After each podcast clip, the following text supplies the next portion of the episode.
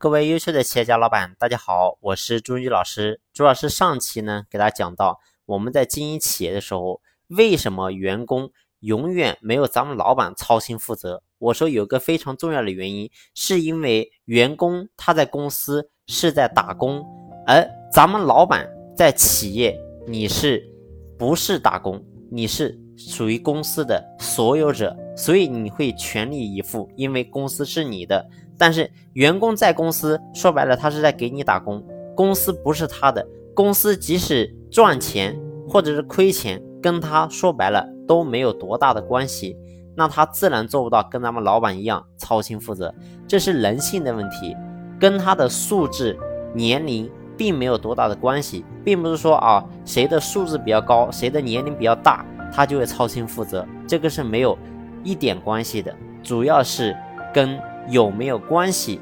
有非常重大的原因，因为人永远只会操心跟自己有关系的事儿，所以记住我们在经营企业的时候，一定要牢牢的记住这个点，我们一定要善用关系运用到员工的日常管理当中。你只要让员工干的活跟他产生关系，那你会发现员工自然能够全力以赴、操心负责。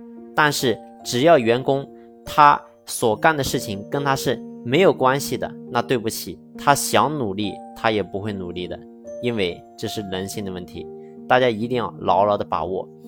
啊，在前段时间有一个朋友，他来咨询我，他说，呃，他公司有一个这样的问题，就是他有三个岗位，那有两个岗位呢，机器化程度很高。但是呢，有一个岗位，所有的全部都要靠人工才能完成。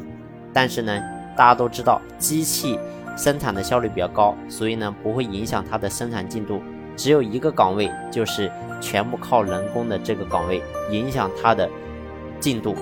那这个时候呢，他就问我，他说，全是人工的这一组，效率特别低，而且呢，他非常难招人。